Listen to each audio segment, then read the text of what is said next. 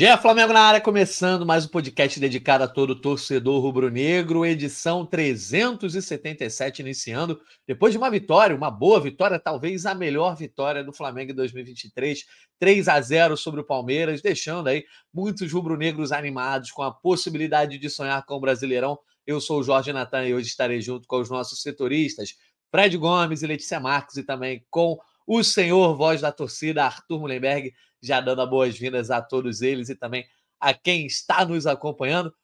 Com uma vitória dessa, né, meu amigo? Vou ter que começar com o Artuzão, de visual novo, ó, cabelinho cortado, sorriso aberto, muito diferente da última segunda-feira, que mesmo depois de um triunfo, né, o Arthur não estava tão animado. Arthur Mullenberg, quero saber o que, que mudou de segunda para quinta. Obviamente, o impacto dessa vitória ontem e a pergunta que eu fiz para os torcedores, eu repito aqui e vou repetir para os setoristas: dá para o Flamengo sonhar no Brasileirão 2023, Arthur? Seja bem-vindo. Bom dia, Natan. Bom dia, Lele. Bom dia, Fredão. Bom dia, galera que está ouvindo. Cara, mudou muita coisa de segunda para hoje. Muita. Bom, a primeira, eu vou explicar aqui meu cabelinho em homenagem ao Pulgar, pela grande atuação desse chileno. Está jogando muito. Entendeu? Então eu cheguei pro barbeiro e falei: bota aí o cabelo do melhor jogador do Flamengo. O cara nem perguntou o nome. Rapidinho vi que eu estava aqui homenageando o nosso pulgar. E é isso. Cara, olha só. O que mudou, brother, foi uma das funções sociais do Flamengo é permitir ao homem comum se sentir capaz de grandes realizações, se sentir capaz de dominar o mundo. Quando o Flamengo falha em entregar isso, fica todo mundo meio down e a gente acaba sentindo menos impacto pelas vitórias, mesmo como a vitória do domingo passado. Agora o Flamengo fez o que fez ontem. Todo mundo volta a ficar iludido, narcotizado pela possibilidade ínfima, ainda do ponto de vista matemático, da gente ser campeão. Mas só a possibilidade, só ter dado esse, esse apavoro ontem, todo mundo falando em Flamengo o tempo todo, inclusive, pô, a marra do técnico do Palmeiras, ontem ele ficou sapatinho na, na coletiva, bem educado, falando obrigado, por favor. Então, eu acho que o Flamengo tem esse impacto. Socialmente, é muito importante que o Flamengo esteja sempre cumprindo esse papel. A torcida corresponde dessa maneira. E respondendo a sua pergunta, claro que dá, claro que dá, porque agora o Flamengo, avançando, o bafo quente no cangote de quem está na frente faz com que o pessoal fique com medo, olhe para trás, perca espaço. O Flamengo está chegando. Vamos ver se a gente consegue fazer alguma coisa no sábado no Fla-Flu. Isso aí, Arthurzão. Vamos ver. Sábado tem Fla-Flu nessa reta final aí. Hoje também o torcedor tem compromisso importante. Ficar de olho ali no jogo Botafogo e Grêmio, mas depois a gente fala sobre isso. Muita água para rolar nesse podcast. Vou chamar o Fred Gomes. Fred Gomes está aqui comigo. Seja bem-vindo, meu amigo. Quero saber de você, né? O impacto dessa vitória. É, o Flamengo vencendo o Palmeiras mais uma vez. Abel Ferreira ainda não conseguiu vencer o Flamengo em Brasileirões aí, desde que assumiu o Palmeiras. Mas a pergunta que eu repito: dá para o Flamengo sonhar no Brasileirão de 2023, Fred Gomes?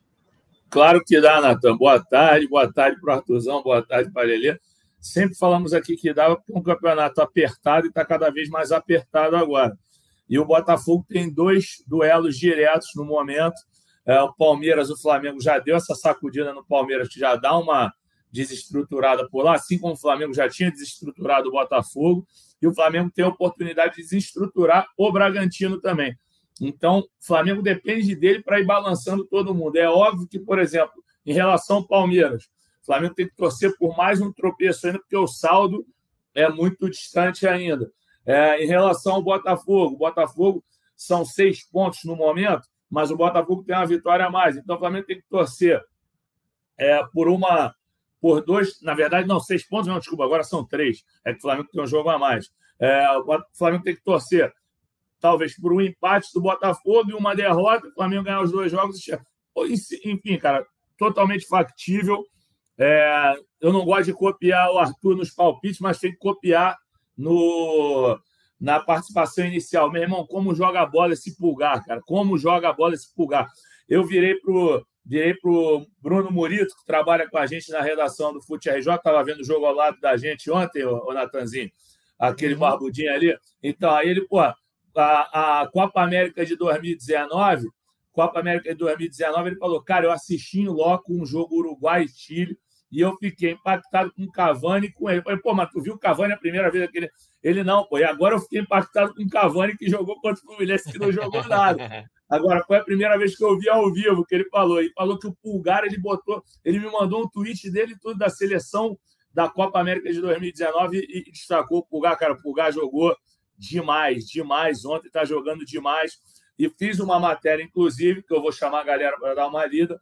Com o Pulgar, na era Tite, o Flamengo não sofreu gols ainda. Ah, perdeu é para o Grêmio por 3 a 2 mas ele saiu no intervalo e estava 1 a 0 o Flamengo. Entendeu? E o cara, ele participa bem do combate, mas participa bem demais na armação também. Eu coloquei lá uns vídeos também da bola que ele rouba contra o Cruzeiro antes do pênalti sofrido pelo Wesley. Tem o corta-luz contra o Fortaleza. E ontem aquele passe né, indecente para o Pedro, que está jogando muito também, que está muito fininho agora. Estou achando o Pedro com uma mobilidade, mobilidade que não tinha.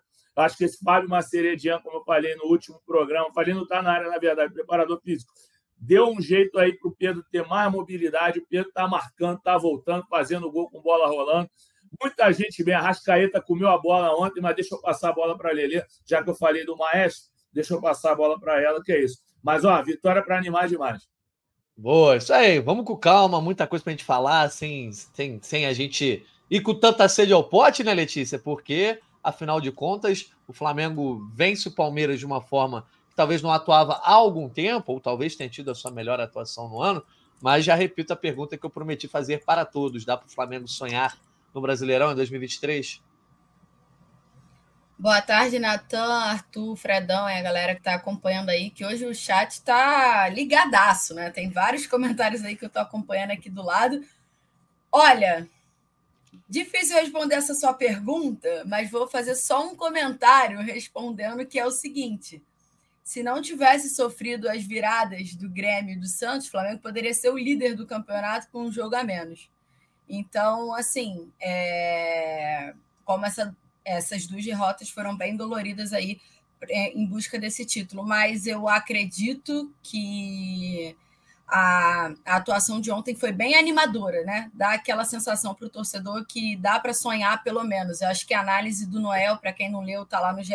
Globo, foi muito boa em cima disso, assim. Pelo menos agora o Flamengo dá um, um, um radar assim para o torcedor de que dá para esperar um bom futebol. Esperando um bom futebol, consequentemente, os resultados podem vir e aí, quem sabe, pode ser sim o campeão brasileiro, mas ainda é muito difícil, Natan. A minha opinião, tá bom? Tá certo. Olha só, a gente vai falar muito sobre, obviamente, essa briga, né? Que o Flamengo pode ter se colocado aí pelo título brasileiro, que está bem aberta. Mas antes da gente chegar lá, a gente vai também falar um pouco do jogo. O Fred Gomes já trouxe aí destaques do Pulgar, do Pedro, o Arthur Mullenberg também, a Letícia. É, mas depois a gente fala sobre a classificação do Brasileirão. Quem está acompanhando a gente ao vivo no GE, YouTube, TikTok, Twitch, ó, tá vendo aí os melhores momentos dessa grande atuação do Flamengo, grande vitória acima de tudo no Maracanã. É, dá as boas-vindas à galera que está acompanhando a gente aqui no chat. Galera chegando aos pouquinhos aqui, ó. Renan Martins, Gabriel Santos, o Lucas, o Tássio, que está sempre conosco, RTM, Zac Martinelli, Marcone Albuquerque, Glaucon Taveira, Armando Maceron, Zé Cuervo, Renato dos Santos, Fábio Boca, Roberto, muita gente chegando. Ó, galera, para chegar mais gente, vocês têm que tacar o like aí, vamos dar bastante like. Só quero comentar um negócio as lives dos rivais aí estão bombando de audiência. As, as, nossas lives têm que bombar também, ó. Então vocês têm que divulgar para a galera dando muito like aí. Quem está ouvindo a gente também depois gravada em todos os aplicativos de áudio, sempre muito bem-vindos. Arthur Mullenberg, dada toda essa introdução, todo mundo já falou, já demos boas-vindas para a galera, depois a gente traz os comentários. Teve muita gente dizendo que foi a melhor atuação do Flamengo em 2023. Quero saber se você concorda ou se é apenas mais, talvez, uma ilusão passageira como houver, houve outras aí ao longo do ano? Não, eu não acho que seja uma ilusão, não, cara. Acho que tem muito sentido em afirmar isso. Eu, pelo menos, tive a impressão ontem, pela primeira vez no ano, que alguém tinha pensado no jogo previamente, estudado o adversário e bolado uma maneira de jogar. E que tinha contado essa maneira de jogar para os jogadores e que os jogadores entenderam e resolveram fazer. Isso que passou ontem. A gente tem um treinador que está pensando no jogo os jogadores são capazes de executar o planejamento dele. Eu não tinha visto isso acontecer o ano inteiro, brother. Primeira vez foi ontem. Mesmo na era Tite, as outras vitórias que a gente teve, Nenhuma o Flamengo se apresentou com tanta consistência, cada um sabendo fazer o seu papel. E a gente tem muita desconfiança desse time, dele ser desobediente taticamente. Né? É algo que a gente, ao longo do ano, vem reclamando. Mas o problema é que quem mandava, mandava mal. A gente ficou aí sob dois comandos muito amalucados e que não permitiram que esses caras mostrassem o que eles têm para mostrar. Acho que os jogadores estão recuperando pouco a pouco a sua excelência física e técnica. Pedro foi um grande exemplo. Cebolinha, Luiz Araújo, caras que eu pego no pé o tempo todo. E eu fico ainda meio no grilo em relação ao Gerson, ali no meio de campo, cara. Às vezes eu acho que ele não tem condição nenhuma de ser o segundo volante. Aí vão para meia, eu falo, pô, esse cara não pode ser meia. Às vezes ele me lembra o Jonatas. Lembra o Jonatas? Sim, Jonatas. Sim, né? claro. Fica no marca, fica no marca. Fica só de um lado para o outro, mas ele movimenta o jogo. Ele é um cara com talento, né? Ele movimenta o jogo. Acho que o Tite tem que trabalhar ainda melhor esse posicionamento dele, mas acho que o time está indo para frente, cara. É, foi a melhor partida, indiscutivelmente. E se alguém aqui falar que não foi, eu quero discutir no privado depois, tá? Quero só fazer uma nota aqui. Ah. Fred Gomes, perfeita e a naturalidade com que você pronuncia o sobrenome do nosso preparador físico, o sobrenome armênio, muito difícil a pronúncia. Você fala como se fosse a coisa mais natural do mundo. Parabéns para você. Se discordar, tá. Eu vai, vai lá, Fred, vai lá. Eu, como eu não erro o nome desse cara, maluco, é, é, assim, pô, eu erro tantos outros nomes, mas esse aí eu não erro. É que eu acho que ele é tão, tão bem qualificado e tão bem elogiado aí há tanto tempo que eu acho que eu, que eu me preparei para o nome dele. Fala, Tazinho. Fred Gomes, a sua frase não precisa de complemento. Você não erra, ponto. Acabou ali. É isso. Mas olha só, Fred Gomes, quero saber de você o seguinte, né? Já exaltamos aí alguns pontos dessa atuação. Né? O Flamengo, nos primeiros 15 minutos, ali, ali até sofre o perigo. O Breno Lopes perde de fato uma chance importante depois de uma jogada do Hendrick. Mas ali para frente é muito domínio, né? O Flamengo conquista bem o seu território, conquista bem o placar, a vantagem bem construída. E a reta final do jogo é de pura tranquilidade. E aí, muita gente tinha desconfiado, como o Arthur, por exemplo, do Gerson jogando um pouco mais recuado, alguns pontos aí da escalação, Luiz Araújo mantido uh, no time titular. Mas o fato é que o time rendeu muito bem, principalmente no combate à saída de bola do Palmeiras. E eu sei que eu já sei a sua resposta, porque a gente teve essa resenha ontem na redação de leve, mas eu quero que você fale também para a galera que está nos ouvindo. O Tite achou o time diante do Palmeiras? É, você já sabe a resposta. Achou o time. É, quero discordar do Arthurzão em relação a uma coisa. O Gerson, para mim, tem que ser segundo volante mesmo, foi onde ele sempre jogou melhor. Acho que ele não marca muito, mas a ocupação de espaço ele ajuda na marcação, sim. A saída de bola fica muito mais qualificada. Ontem não teve toquinho para o lado, toquinho para trás, entendeu? Então o time foi. Flamengo no primeiro tempo chegou um momento que a estatística era de oito finalizações contra duas. Não quer dizer que finalizar demais seja importante, tem que finalizar com qualidade. E ontem o time teve o timing certo para as finalizações.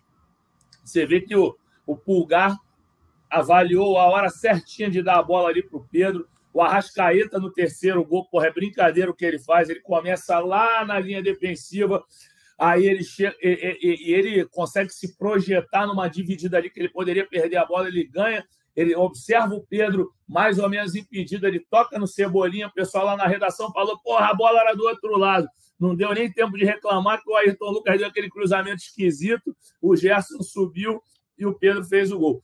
Então, assim, achou o time com certeza. Acho que não tem como ser diferente desse time. Não dá para não dá para variar peça nenhuma agora. Acho que o Felipe Luiz vai poder entrar em alguns momentos. É, talvez assim, em, em, determinadas fases do jogo, o, o Tite adora falar, o jogo tem diferentes fases. Você pode trocar, colocar um Thiago Maia que, que tem um combate mal para defender. Eu sei que o pessoal da torcida porra, tem uma bronca do Thiago Maia, mas eu digo assim, ele não pode ser titular no momento. Se tem Gerson em pulgar, não tem conversa. Agora, em determinados momentos do jogo, você pode colocar o Wesley assim, para revezar com o Mateuzinho em alguma situação, acontece agora. O Mateuzinho entrou bem demais.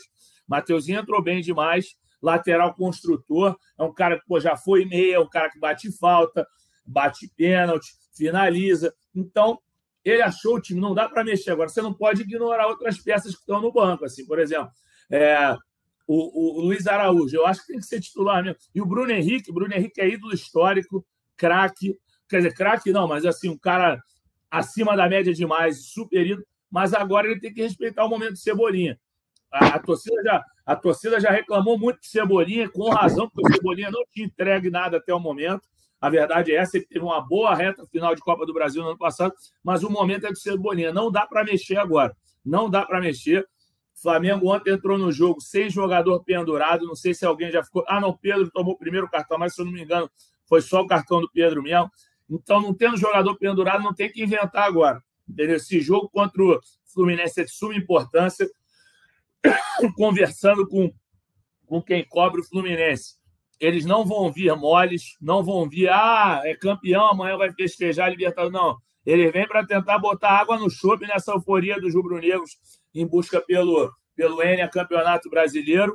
Mas, assim, o Flamengo tem que entrar firme e com esse time mesmo. Não dá para variar, não. Não é o adversário que vai, vai montar o time do Flamengo. É esse time que foi encontrado, esse é o time do final do campeonato. Boa, Fredão. Ô, Letícia, nesse time aí parece que o Pedro tem lugar cativo, né? O Gabigol, de fato, é, agora vem amargando o banco. Ontem houve um esclarecimento importante, a gente pode ter falado disso mais na reta final, né? Do Tanuri ali com relação ao problema que o Gabigol vem tendo e talvez é, é, tenha que parar até antes do final da temporada, mas isso é outra história. Mas o Pedro vem conseguindo é, render como não vinha rendendo antes da chegada do Tite. Acima de tudo, vem fazendo os gols, mais dois ontem, e já, tá, já tem, inclusive, ali, está entre os primeiros colocados da artilharia do Brasileirão, longe ainda do Tiquinho, né, que tem 16 gols, e do, uh, do Paulinho. Mas o fato é, já falamos do Pulgar, acho que a gente tem que exaltar um pouquinho o Pedro, que foi um dos nomes do jogo ontem. Tem um outro nome que a gente tem que exaltar, mas esse eu vou deixar para o Arthur Mullenberg na próxima.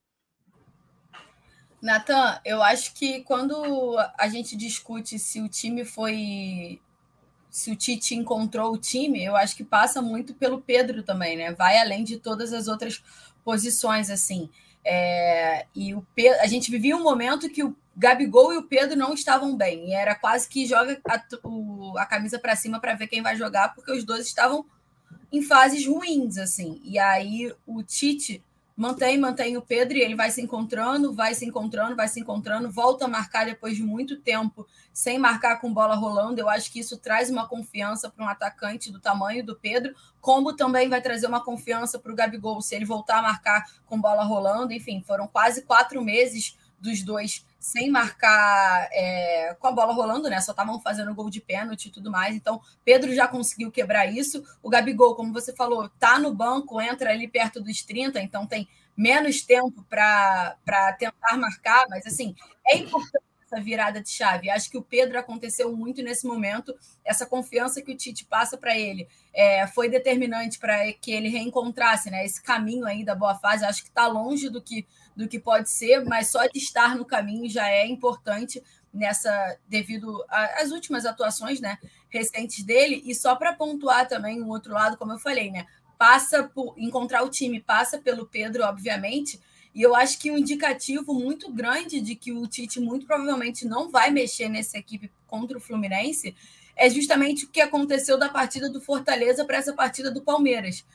Na lateral direita, né? O Wesley fica fora porque estava doente, uma gastroenterite, nem viajou para Fortaleza. Mateuzinho vai bem, mas imaginava-se que o Wesley teria a posição ali, porque assim, ele ficou fora justamente porque estava passando mal. Não foi uma escolha, foi uma situação ali naquele momento que o Tite precisou colocar o Mateuzinho, que já vinha bem no treino e tudo mais, mas que se o Wesley tivesse à disposição, seria o Wesley. Só que o Tite dá essa confiança ao Mateuzinho. Ele coloca o Mateuzinho nessa partida contra o Palmeiras, o que é importante ali na lateral. Então, assim, o time está encaixado, o time teve uma boa atuação, então eu acredito que ele não vai mexer de fato contra o Fluminense. Acho que tem um período depois para mexer, porque a gente vai entrar numa data FIFA, então vai ter aqueles, aquela uma semana de treinamento até enfrentar o Bragantino. Então, até ali eu acho que ele não mexe, parece ter encontrado o time. Agora, o que ele vai fazer na data FIFA, se ele vai encontrar uma outra posição, enfim, é, a gente não sabe, mas para mim hoje nem o Bruno Henrique retorna para esse time. Boa. Ó, Arthur, esse gancho do Bruno Henrique é bom, mas eu preciso trazer alguns comentários da galera aqui para eu trazer o talvez rival do Bruno Henrique aí no time, né? Na, na briga por uma posição.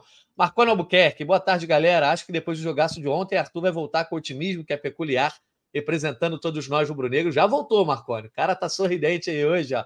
Glauco Taveira, hoje vou ver ao vivo, nunca consigo. Ontem o time Ontem teve o time em campo, se joga todas assim, é isso aí. Armando Maceron, no último GE, ninguém cravou 3 a 0 para o Mengão, homens de pouca fé. Vamos falar do bolão mais tarde. Marcos Vinícius dizendo que apostou o dinheiro do aluguel no Flamengo. Ousado esse aqui, rapaz.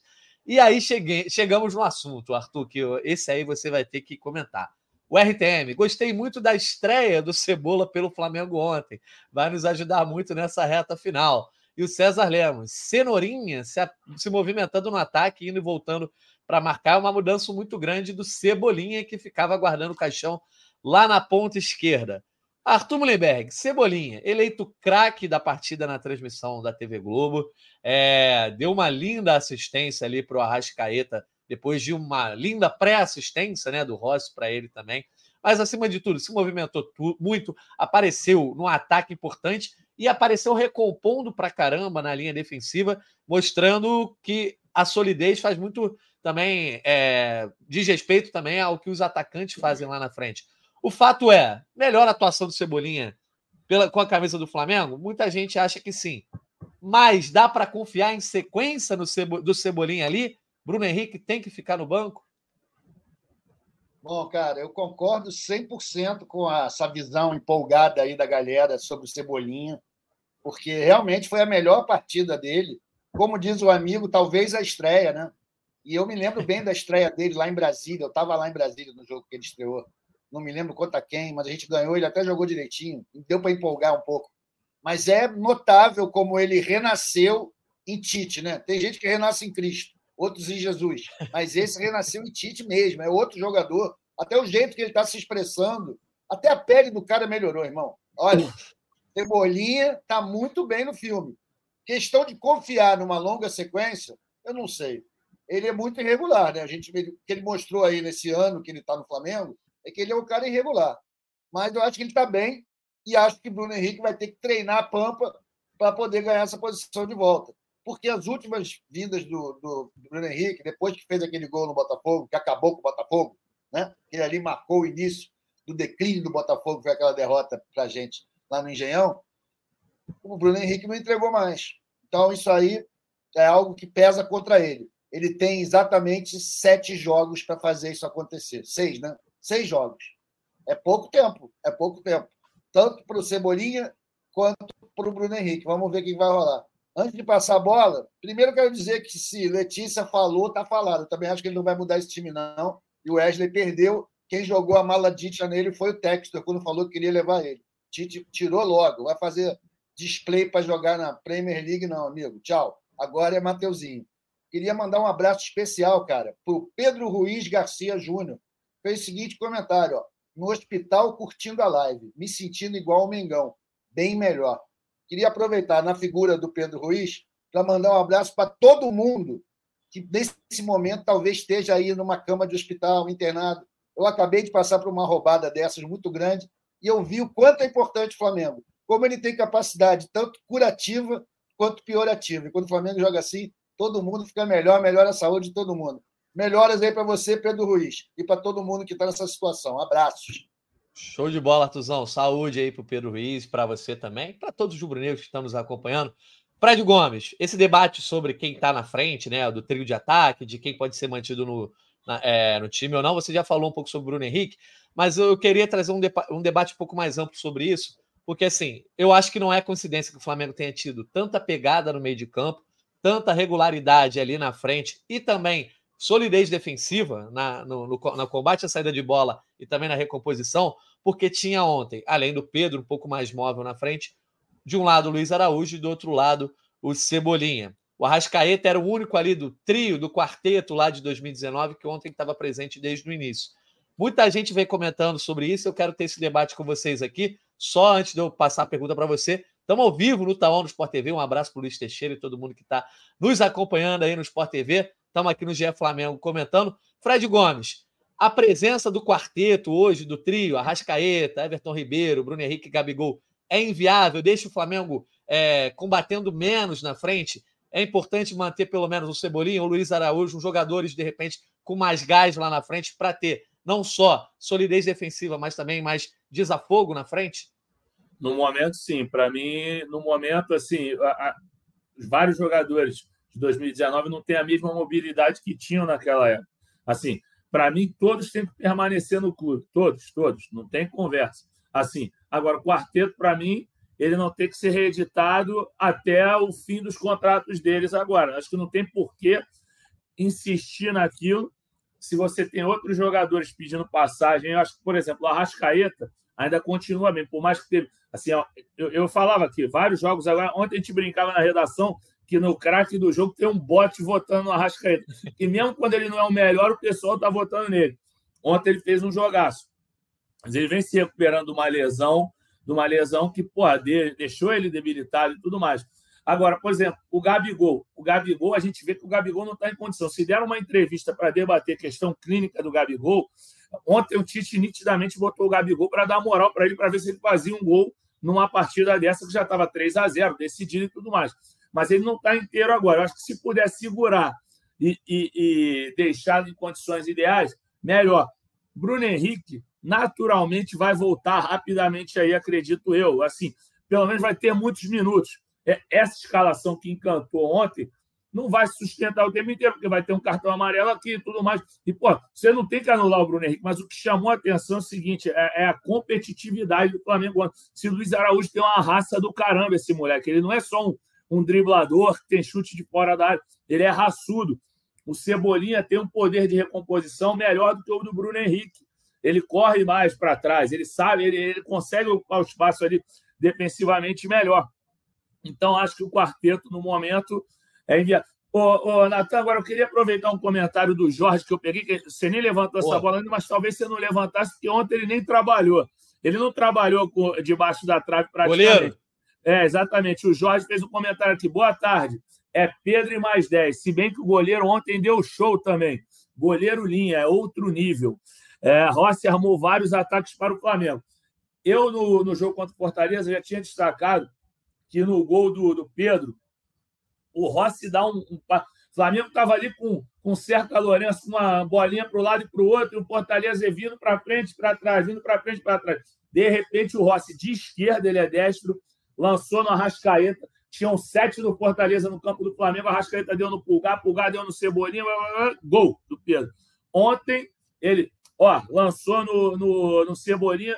Cebolinha trouxe o corpo para dentro e fez aquele passe também, coisa linda que ele deu para Arrascaeta. Então, ó, que achado o Rossi. O melhor goleiro com os pés disparadamente que o Flamengo teve, mas muito disparado. Entendeu? Ah, o Matheus Cunha sabia jogar com o pé, sabia, mas o Rossi muito superior com, com, a bola no pé. Impressionante como ele enxerga bem o jogo e como ele orienta bem. O Flamengo agora tem um goleiro grande, entendeu? Com experiência no Boca, o cara ídolo lá no Boca Juniors. Então, achei a atuação dele sensacional. Como eu citei o Jorge, deixa eu mandar meu primeiro abraço, o dia que eu estou devendo, desde o Morumbi na final da, da Copa do Brasil. Ele me abordou ali na rampa, mas, cara, naquele dia estava um negócio muito difícil na rampa, porque a polícia estava Tava botando uma pilha danada. Deixa eu pegar aqui no meu post aqui, que é o Hamilton, ele é de Pouso Alegre, gente boa pra caramba, Pouso Alegre, em Minas Gerais. Então, espero que ele esteja assistindo, né? Que eu dei aqui um abraço hoje, Hamilton. Um abração para o Hamilton de Pouso Alegre, aqui Hamilton Alvarenga. E também vou mandar um abraço aqui para esses caras que são meio abusados. Olha o jeito que o cara me aborda, ó. Aqui, ó, cadê? Olha só, cadê? Alô, gordinho da queda do Diego Alves. Cadê, cadê o nome dele? É o Robson. Ah, ok, me manda um alô lá, gordinho da queda. Eu mando, não tem problema. Isso, pode me chamar de gordinho, né? pode falar da queda. Não tem problema, não, sou gordinho mesmo. Gordinho está sendo até educado, eu sou muito mais que gordinho. Mas é isso, fofuxo, fofuxo, como diria um amigo nosso. Obrigado, Lelê, obrigado. Olha só, Rapidinho, Natan, Natan, deixa eu, só, deixa eu só pontuar uma parada, porque a gente está falando muito sobre ter encontrado o time e tudo mais, mas a gente tem que lembrar que o Thiago Maia estava fora, né? Tomou o terceiro cartão amarelo, estava suspenso. E é um cara que, que vem sendo titular há muito tempo ali com o pulgar no meio. Se eu não me engano, eu posso estar tá, tá errada, porque a minha memória, para quem me conhece, não é a melhor do mundo, mas assim, eu acho que vai ser a primeira vez que o Tite vai ter pulgar, Thiago Maia e Gerson à disposição.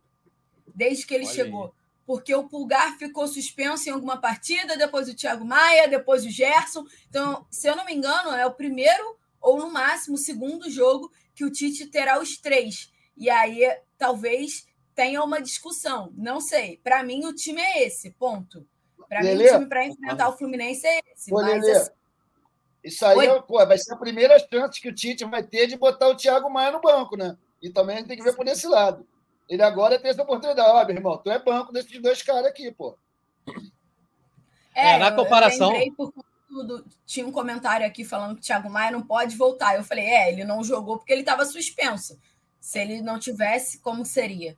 É, o comentário do Thiago Marques aqui, ele diz: Eu não voltaria com o Thiago Maia, o time ficou bem no meio de campo, e de fato é uma discussão. E assim, é óbvio que a gente não vai tirar o Thiago Maia para um jogador ruim, etc., mas faz uma diferença. O meio de campo é diferente, né? Por exemplo, se você olhar o lance do gol, o Gerson o Thiago, e o Pulgar tiveram decisões ali de dar passes para frente, quebrando linhas, que talvez o Thiago Maia não tivesse, porque não é a, a, é a grande característica dele, né? O Thiago Maia tem outras características, eu acho que é uma questão de escolha nesse sentido, né? Mas, enfim, eu acho que também o time tem que ser mantido aí, até porque o Pulgar joga demais, esse cara tá jogando demais. Chegamos, Arthur, naquela hora que estava todo mundo esperando desde lá do início, todo mundo já deu uma pincelada lá no começo, dá para sonhar. Vou pedir para a nossa diretora Maria Clara, que eu não vou nem comentar o time dela aqui, mas para ela botar na, na, tela a tabela do Brasileirão. E aí Bota temos aí a tabela. tabela. Temos a tabela do Brasileirão com o Botafogo líder com 59 pontos ainda, ajudado muito também pelo, pela vitória do Flamengo diante do Palmeiras e pela vitória do São Paulo sobre o Bragantino. Palmeiras tem a mesma pontuação do Botafogo, só que agora dois jogos a menos. Lembrando que o Botafogo enfrenta o Grêmio nessa quinta. Bragantino vem em terceiro com 58, depois de perder para São Paulo. O Grêmio, que pega o Botafogo hoje, 56. E aí aparece o Flamengo em quinto, ganhando uma posição, chegando a 56 pontos, com 32 jogos, mesmo mesma quantidade de jogos do Atlético Mineiro, que tem 53. A situação no momento é: o Flamengo está a três pontos do líder, mas com um jogo a mais que vai ser dissipado hoje aí com essa questão do Grêmio. Então, certamente os rubro-negros vão secar o Botafogo, além do que já seca naturalmente pela rivalidade, né? Diante dessa né, necessidade de alcançar. A questão é, Artuzão, Flamengo aí tem mais seis jogos a serem realizados no campeonato. Outras equipes só têm cinco, né? Como o Palmeiras. É, contas a realizar, isso é óbvio. O Flamengo não depende mais de si, mas tem o confronto direto contra o Bragantino, que é o jogo adiado. Pega um clássico aí contra o Fluminense e depois tem o restante da tabela. Além disso, depende de tropeços do Botafogo e do Palmeiras, pelo menos. Do Bragantino, não, porque o Flamengo tem esse confronto direto. O fato é, o Flamengo vai precisar de algo que não fez até agora, no ano de 2023, que é sequência. Né? Ganhou três jogos duas vezes, ganhou quatro jogos duas vezes, mas nunca ganhou mais do que quatro jogos. Eu, sinceramente, acho que o Flamengo tem que ganhar todos. Ou, no máximo, ganhar cinco e empatar um para poder pleitear esse título e, obviamente, ainda contar com esses tropeços. O quão animado você está para essa disputa, o quão você acha que é palpável e você acha que é isso? O Flamengo está com a corda no pescoço, não pode mais tropeçar? Você confia também nos tropeços desses rivais que estão na frente? Olha, Natan, para te falar a verdade, cara, eu estou achando que o Flamengo está nessa condição de que não pode mais perder ponto já há quatro rodadas. E eu já joguei a toalha várias vezes desde então. E já peguei de volta. Porque o campeonato está muito irregular. Os times que estão na frente também não conseguem se manter. E, a, e às vezes dá até a impressão de que ninguém quer ser campeão. Quando a gente sabe que é o contrário, todo mundo quer ser campeão e todo mundo está com chance. E o Flamengo meio que tinha largado essa disputa, mas foi trazido de volta. Circunstâncias, resultados, a ruindade dos outros, a nossa bondade, o que seja. A torcida vai acreditar. Só que eu acho que está todo mundo meio vacinado, porque foi uma temporada muito difícil esse ano. Então, eu acho que está todo mundo indo de jogo em jogo. Eu acho que quando você pensa em ganhar seis jogos, é, é uma tarefa que eu não vejo esse Flamengo capaz de realizar. Mas jogar, ganhar seis jogos, um de cada vez, acho que é possível. Ganha hoje, ganha amanhã. Não perder é fundamental. Acho que o clássico é decisivo, esse clássico de sexta-feira, de sábado, muito importante para o Flamengo manter essa ilusão coletiva viva. E é isso.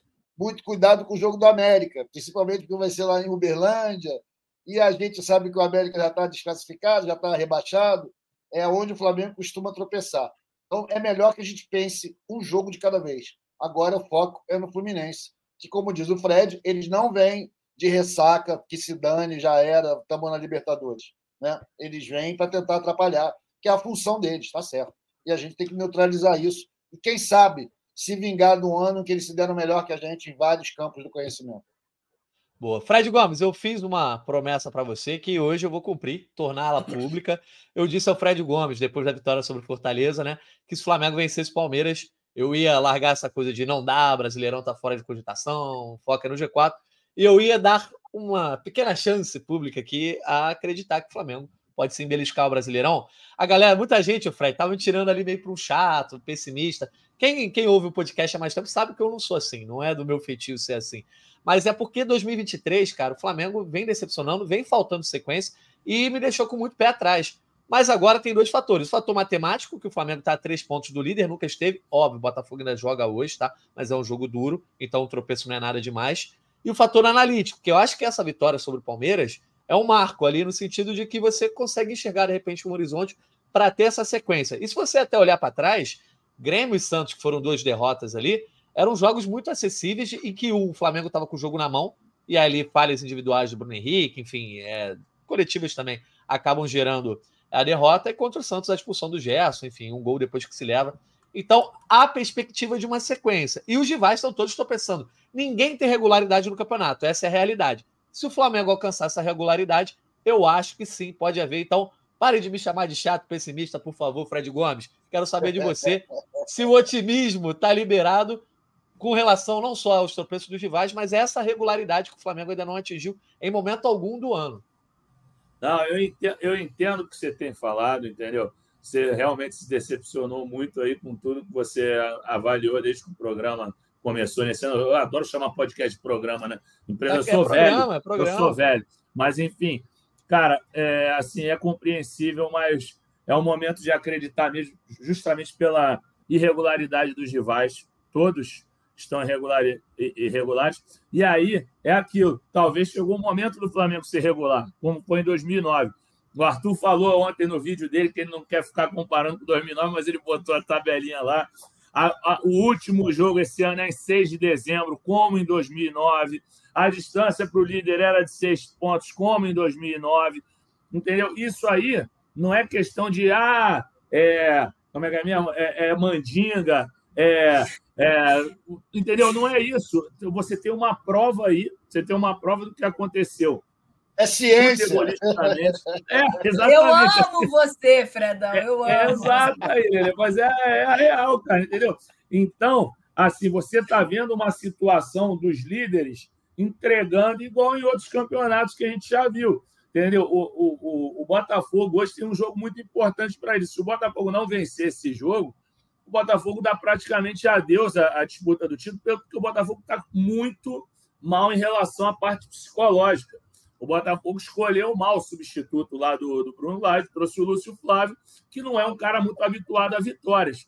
Então, o Flamengo tem é, essa possibilidade de Botafogo em declínio. O Palmeiras, eu, ontem na redação, antes do jogo começar, a gente conversava com outros colegas nossos.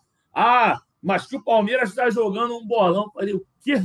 No jogo com o Botafogo, estava tomando um vareio, ia tomar o quarto gol, e aí, de repente, o Botafogo se desesperou com, com o segundo gol que tomou e levou aquela virada, entendeu? Palmeiras, você vê as substituições do Palmeiras no segundo tempo, é garoto da base, cara, entendeu? Então, pô, não é assim, não, entendeu? Eu, a, a grama do vizinho é sempre a mais bonita, calma, não é assim.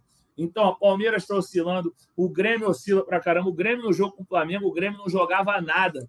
É que o Flamengo resolveu cochilar de repente, o Bruno Henrique errar naquelas saídas de bola, entendeu? O Bragantino é o Bragantino, gente, entendeu? Pô, Bragantino ontem perdeu com o São Paulo. Bragantino, pô, Bragantino Flamengo. Se o Flamengo ganhar do Fluminense, o jogo do Bragantino, dia 23, aqui no Maracanã, vai ser igual o inferno do, do Atlético Mineiro. A torcida vai vir com tudo. Entendeu? A torcida não vai perder essa oportunidade. Entendeu? Independentemente do que acontecer com os rivais, a torcida voltou a acreditar no Flamengo. Então a torcida não vai mais largar a mão até o final do campeonato. Entendeu? A torcida vai estar junto. Tem que acreditar, cara. Tem que acreditar. É estatístico, é científico, não é, não é mandinga, não é acreditar, não é pegar na imagem de São Judas Tadeu, não. Tá liberado pegar na imagem de São Judas Tadeu também, porque ele ajuda. A verdade é essa. Mas é, é estatístico, é, é bem provável e bem possível que o Flamengo chegue até a última rodada brigando e, quem sabe, brindando a torcida rubro-negra com N a campeonato Flamengo, que na era moderna é o maior campeão brasileiro, né? teve aquela unificação lá e tal, mas de 71 para cá é o maior campeão isoladamente. E se ganhar mais um, bota dois de diferença em relação ao Palmeiras e o Corinthians. É, Letícia, a sequência Nathan. do Flamengo é. Vai lá, vou só te dizer ah. a sequência, aí você já pega a bola. Fluminense agora, os Bragantino depois da data FIFA, né, no dia 23. Aí, é dia 23 está confirmado, né? Sim. Enfim, sim, América Mineiro, Atlético Mineiro depois, Cuiabá e São Paulo na última rodada, lembrando 2020 no Morumbi, é, quase todos os jogos aí em casa, né? O Flamengo contra o Fluminense, contra o Bragantino, Atlético Mineiro e Cuiabá jogando em casa, Letícia. Mas o professor Adenor na coletiva, ele fez, recusou esse, esse discurso, pelo menos publicamente, sobre disputa pelo título. Natan, desculpa, ele me dá um claro. momento, mais um momento de entretenimento aqui. Tem um amigo meu, grande amigo da faculdade, Bruninho, o apelido dele é Rei, Bruno Costa. Ele falou aqui, a galera que gosta desse negócio de número, ele falou: pode falar que em 8 de novembro de 2009 Flamengo ganhou de 3 a 1 no Galo, foi o gol olímpico do Pet, né? Aquele gol olímpico maravilhoso do Pet. Aqui também, pô, gol do Adriano, gol do Maldonado, que usa 5 assim como chileno e compatriota dele, Pulgar. E aí ele falou, e na reta final, olha o que o Bruninho falou aqui, na reta final, a data em que empatamos com Goiás foi no dia 22 do 11. Só que as forças do futebol jogaram Flamengo e Bragantino para um apoteótico 23 de novembro. Para quem não sabe, 23 de novembro é a data da primeira Libertadores em 81 e é a data também da segunda Libertadores de 2019. Então, o Bruninho está ligadão aí, mandou essa aqui. Desculpa, Lelê, mas eu acho que. Nunca foi galera... macumba, né, Fred? Nunca foi macumba, sempre foi ciência. Né? Sempre foi ciência e tecnologia. Muito bom. É isso aí. É tudo ciência, mas vai lá, Letícia, quero te ouvir. O Tite está recusando aí, por enquanto, essa coisa de briga pelo título, mas até o Abel Ferreira ontem falou: se tivéssemos ganho, tínhamos tirado o Flamengo da disputa pelo título. Há um ar ali, né? Obviamente, que inclui o Flamengo nessa briga que está muito indefinida. Eu, eu, se tivesse que apostar dessa vez, eu ia abrir mão, porque não dá para apostar em ninguém. Mas, de fato, o Flamengo agora está tá ganhando um, um, cheiro de disputante, né? Não, cheiro não, que essa palavra está banida do vocabulário rubro-negro, mas está ganhando ali, né, um pouquinho de rótulo de quem está disputando o título brasileiro. Nathan, é, eu estava lendo aqui os comentários e o Alan comentou que há muito tempo, né, quando o Tite assumiu, eu falei: dos 12 vai perder, não sei o que vai acontecer com dois, mas vai ganhar 10. Se ganhar, se seguir isso, já perdeu dois, né? Grêmio e é. Santos. Acabou Agora, a margem. Pra, para minha previsão ficar correta, tem que ganhar todos esses jogos até o final. Se ganhar todos esses jogos até o final, é, a chance é muito grande de título, né? Se a gente trouxer para a realidade assim matemática. São, o Flamengo tem jogos em casa, só não joga contra o, o América Mineiro, mas é em Uberlândia, que naturalmente vai ter muitos rubro-negros por, lá, e a última partida que é contra o São Paulo. Então, assim, todos os outros jogos são no Maracanã. E pela, pela vibe de ontem, a torcida de fato resolveu abraçar ali. É, acho que muito pela forma como foi construído o primeiro tempo, que foi um primeiro tempo muito bom do Flamengo. E se a torcida já estava apoiando, foi vendo o time naquela, naquele ritmo no primeiro tempo, a vantagem sendo construída e um segundo tempo muito bom, eu acho que, que o torcedor que estava ontem no Maracanã sai com uma esperança muito maior por título, assim. Então, eu acredito que, que tem essa chance. Eu tô mais pro Tite, acho que, que dá para deixar um pouco de lado ali. Eu acho que ele faz o papel dele de trazer para a realidade, que é a vaga direta à Libertadores. O título, matematicamente, é possível. Como ninguém quer esse título, pelo que parece, torna o, Flamengo, de fato, ali é, disputando. Acho que o Abel lê muito bem. Se o Flamengo perde a partida contra o Palmeiras, dificilmente seria um candidato. Mas como ganhou, ganhou bem. A forma que ganhou, acho que diz muito. De fato, o Flamengo pode é, ser. É, de fato não, né? O Flamengo é um dos candidatos ao título, que acredito que esse jogo contra o Botafogo, esse jogo entre Grêmio e Botafogo vai dizer muito também dessa, dessa competição daí para frente. Mas o Flamengo tem a seu favor, claro, que esses jogos em casa, né? Eu acho que isso é determinante. Bom, olha só, trazer os comentários da galera aqui antes de eu voltar lá com a Artuzão. É, Ramon Barbosa tá animado, tá pintando campeão, hein, galera do GE. João Augusto, estão deixando a gente sonhar. Tem um comentário aqui na contramão do Hélio Assunção, mas a gente deixa também aqui. Aqui é democracia. Flamengo praticamente se garantiu na Libertadores. No sério, falar em título é piada. Estamos a duas rodadas do foguinho. Chega de ficar esperando o título desde janeiro nessa.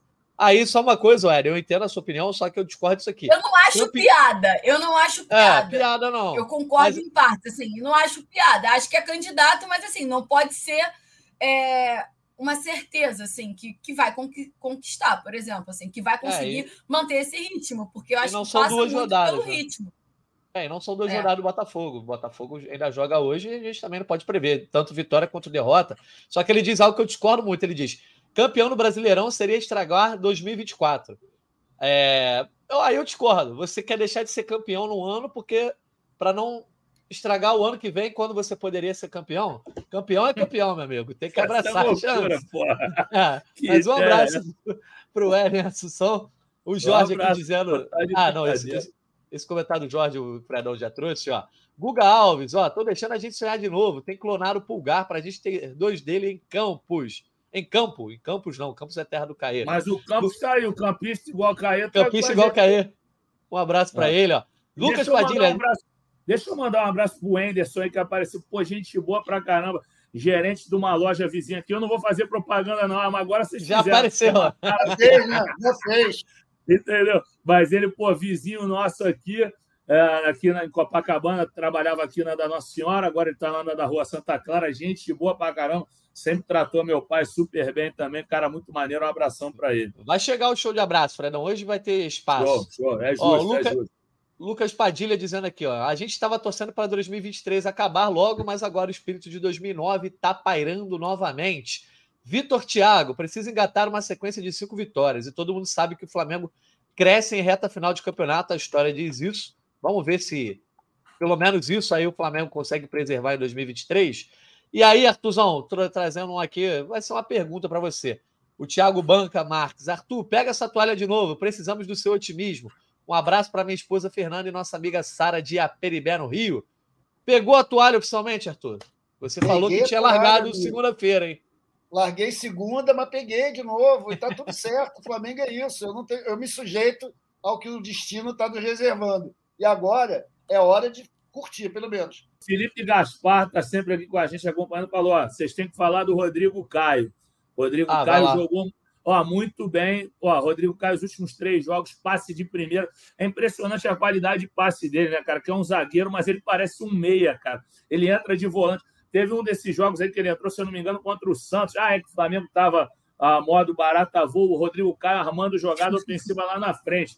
Então, é, tem que usar barata voa, porque é o que o horário permite agora, Lelê. Se não falava moda, caramba. Enfim, mas aí o, o Rodrigo Caio muito bem, então bacana o ressurgimento dele. Acho que a gente está falando de vários jogadores aqui, às vezes a gente esquece de um ou de outro. Por exemplo, a gente não fala da zaga que está voando, Fabrício Bruno, mais uma vez, melhor zagueiro do Flamengo no ano disparadamente. Léo Pereira, bem de novo, num, numa espiral de crescimento, que às vezes o Léo, o Léo Moura, o Léo, o Léo Pereira dá umas quedinhas ali, dá umas vaciladas, mas assim, o Fabrício Bruno mantendo a regularidade de sempre. Acho que falamos de todos, mas achei legal falar do Rodrigo Caio, agradecendo ao Felipe Gaspar que, que citou, Felipe Gaspar. É, o Thiago é... Novaes até faz uma pergunta aqui que eu já tinha ah. conversado com os nossos setoristas em off. Se vocês quiserem fugir do assunto por não ter informações concretas, não tem problema. Mas ele levanta ali.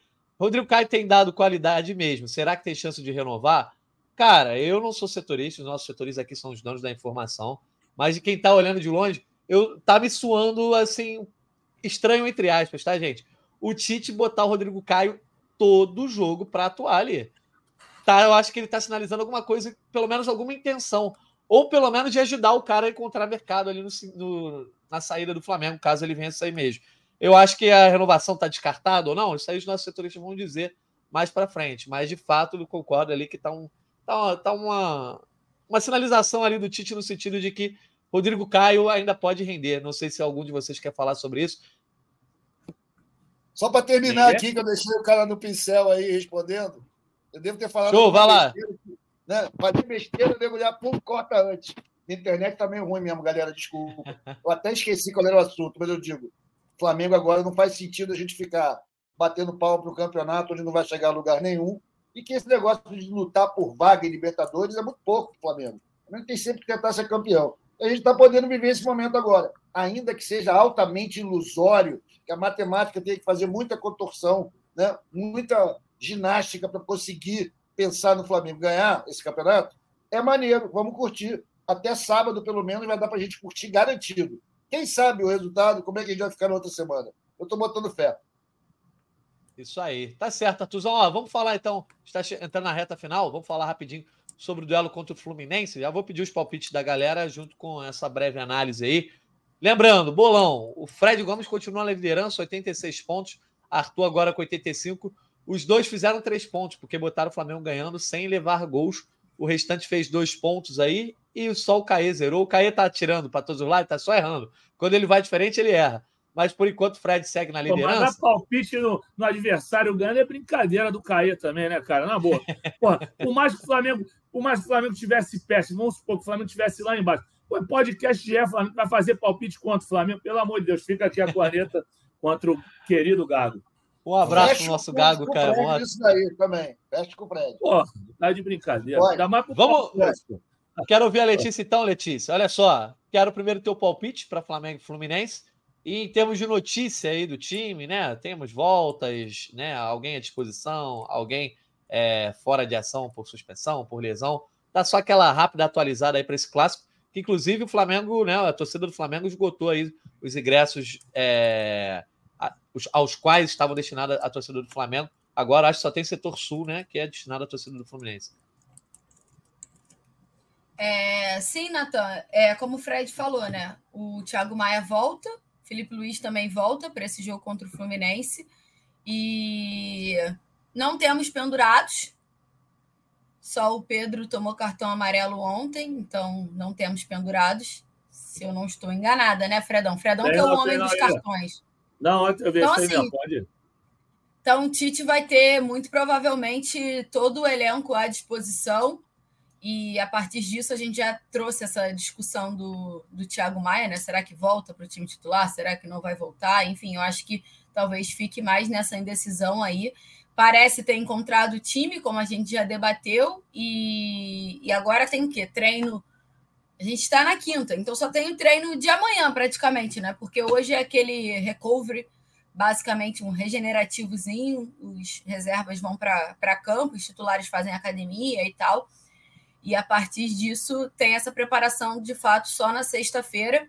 É, eles vão se concentrar, eu acho que isso é importante. O Tite pediu para que os atletas se concentrassem na quinta-feira, não vão se apresentar no sábado, eles vão dormir no CT de sexta para sábado, é, o que é um pouco diferente, né? Ele tem feito isso em alguns jogos, outros não, mas enfim, para essa partida contra o Fluminense vai ser assim, vai ter concentração.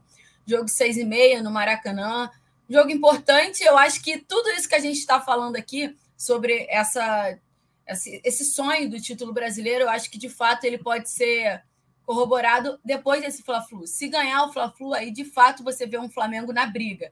Porque esse Flamengo é inconstante. Venceu o Cruzeiro, venceu o Vasco, todo mundo ficou animado, chegou no Grêmio, perdeu. E perdeu da forma que perdeu, que é pior. Então, eu acho que para a torcida, assim, claro que hoje é aquela euforia, enfim, principalmente para quem teve no Maracanã, tá no direito, é do jogo, mas para mim, assim, eu interpreto que de fato vai ser é, candidato mesmo a disputar o título depois desse Fla-Flu.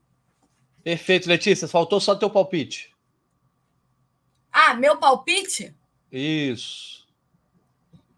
2 a 0. Olha aí, 2 a 0. Então, palpite da Letícia. Rossi, mais um jogo sem levar gols, então. Fred Gomes, antes de eu voltar para o Arthur, então eu já vou também para o teu palpite. Oi, desculpa.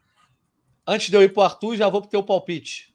Já vai para o meu palpite, mas vou, vou, poder dar meus abraços, né? Já deu Claro, não. Depois, depois vai ter o show de abraço. Ah, tá. Então, beleza. É, meu palpite é 3 a 0 Flamengo. Olha aí, palpite do Fred. Voltando os placares bailarinos. Olha aí, será que a normalidade está voltando para o GE Flamengo? Arthur Mullenberg, quero saber o teu palpite. Meu palpite para o Fla-Flu de sábado é 3 a 1 para o Flamengo. Vou aproveitar para dizer o seguinte, que a gente vai estar tá fazendo um react dessa partida do Fla-Flu, lá o voz da torcida do Flamengo e do Fluminense, lá no podcast Charla. Convido todo mundo a participar. Vai ter link aí na página do GE amanhã, no sábado. Mas já estou dando alô para vocês reservarem um tempinho para ver essa palhaçada, que acho que vai ser maneiro. Tá bom? É isso. Show de bola. Eu tô, eu tô meio na dúvida aqui se eu boto 2 a 0 se eu boto um 2 a 1 Vou dar uma moral pro Rossi, vou copiar a Letícia de novo aí, vou botar um 2 a 0 é, Depois Todo a gente vê o Rossi, hein? Parabéns. Porra, é, tá Tá vamos lá, então, antes, antes dos destaques finais, Fred Gomes, vamos para o show de abraços. Eu anotei alguns abraços aqui também, ó. Vamos lá. Ó. Abraço para o André Luiz Miranda e para o Caio Rangel, amigos botafoguenses que estão torcendo muito pelo Flamengo nos últimos jogos. Um abraço aí para eles, para o RTM que mandou esse comentário. Diego Edu pediu um abraço para a esposa dele, Lorena, de Calcaia, no Ceará, que ele ama demais. Então, a declaração aí do Diego. Um abraço para a Lorena e para o Diego Edu. Ramon Barbosa, um abraço especial para o meu compadre, que é meu amigo lá na UERJ, o Alex Marcolino, que é alvinegro, deve estar tá arrancando os cabelos que ele não tem, ou agora tem, né, Alex? Um abração para você é, e para o Ramon Barbosa. Manuel Fábio Vieira, um abraço para os rubro-negros de Joinville, Santa Catarina. Tiago Basílio pedindo um abraço para a galera da Embaixada Flaubá, lá em Minas Gerais. Então, um abraço para o Tiago e para a galera lá de Ubá. Thales Freitas, primeira vez ao... Oi? Ubá, terra de Ari Barroso, grande rubro-negro. Isso aí. Thales Freitas, dizendo que é a primeira vez que ele vê ao vivo ali, um abraço para ele também.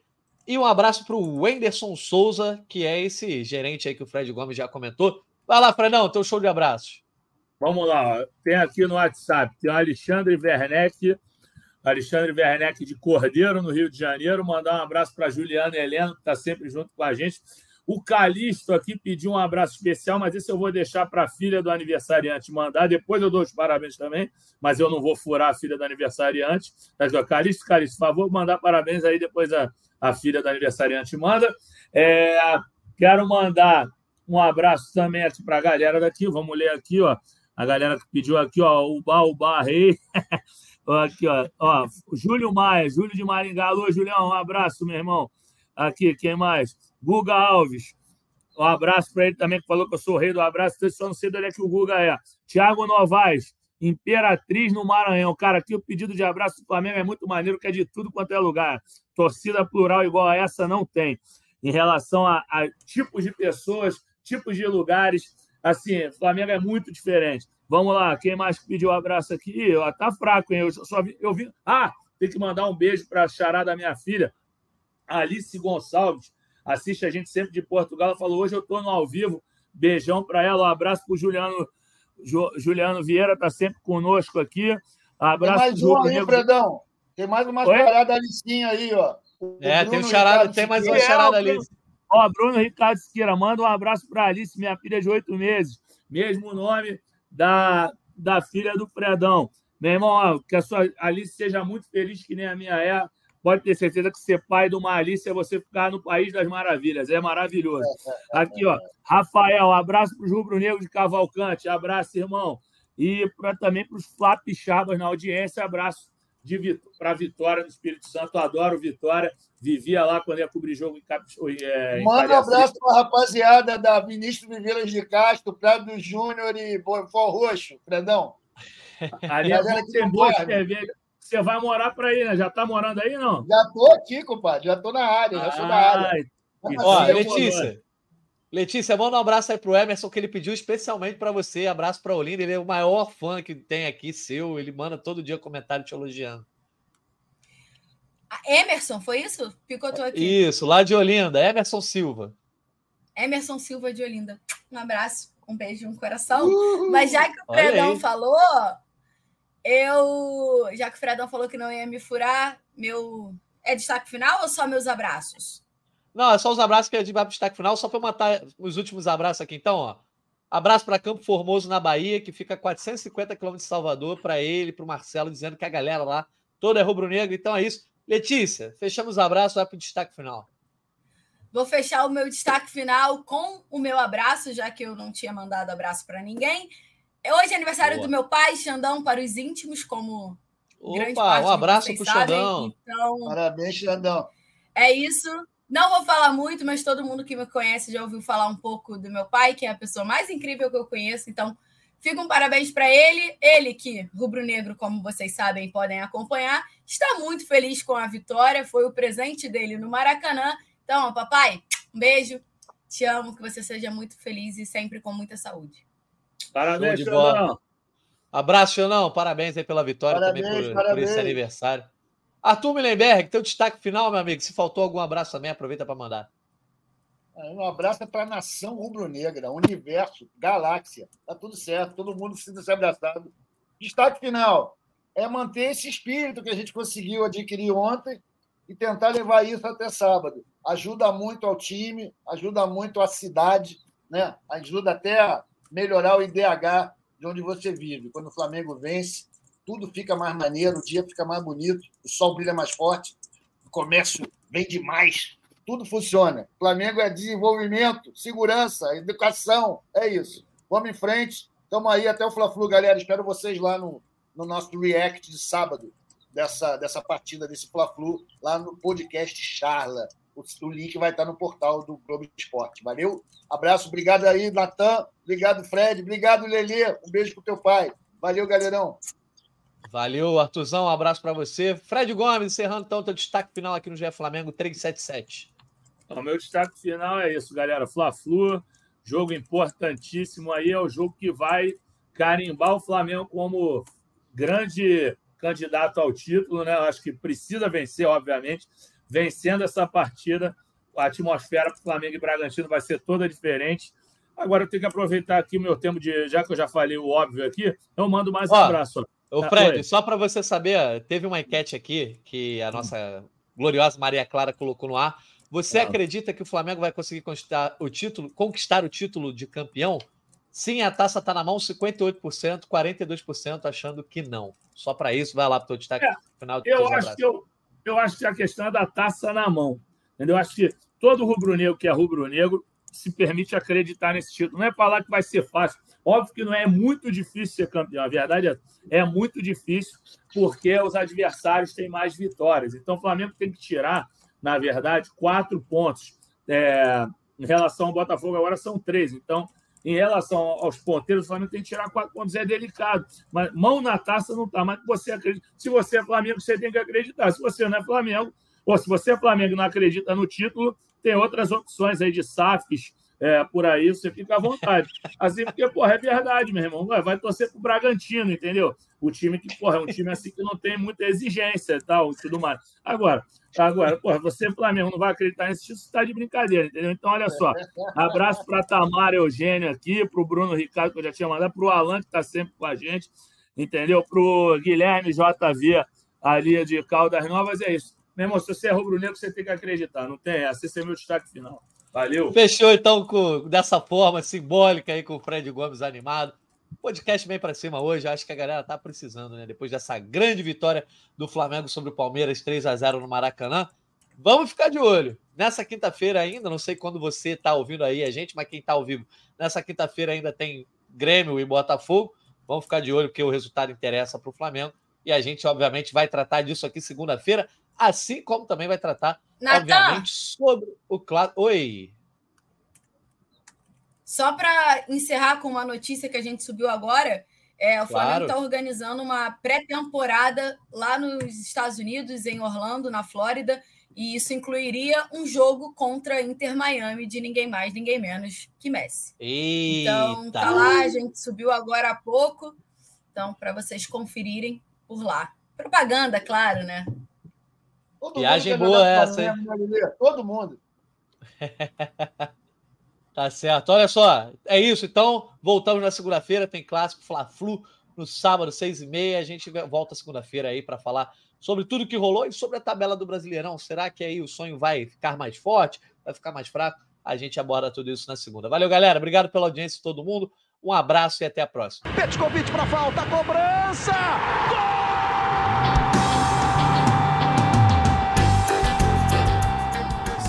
Quem? Do rubro-negro, da nação, é o GE Flamengo.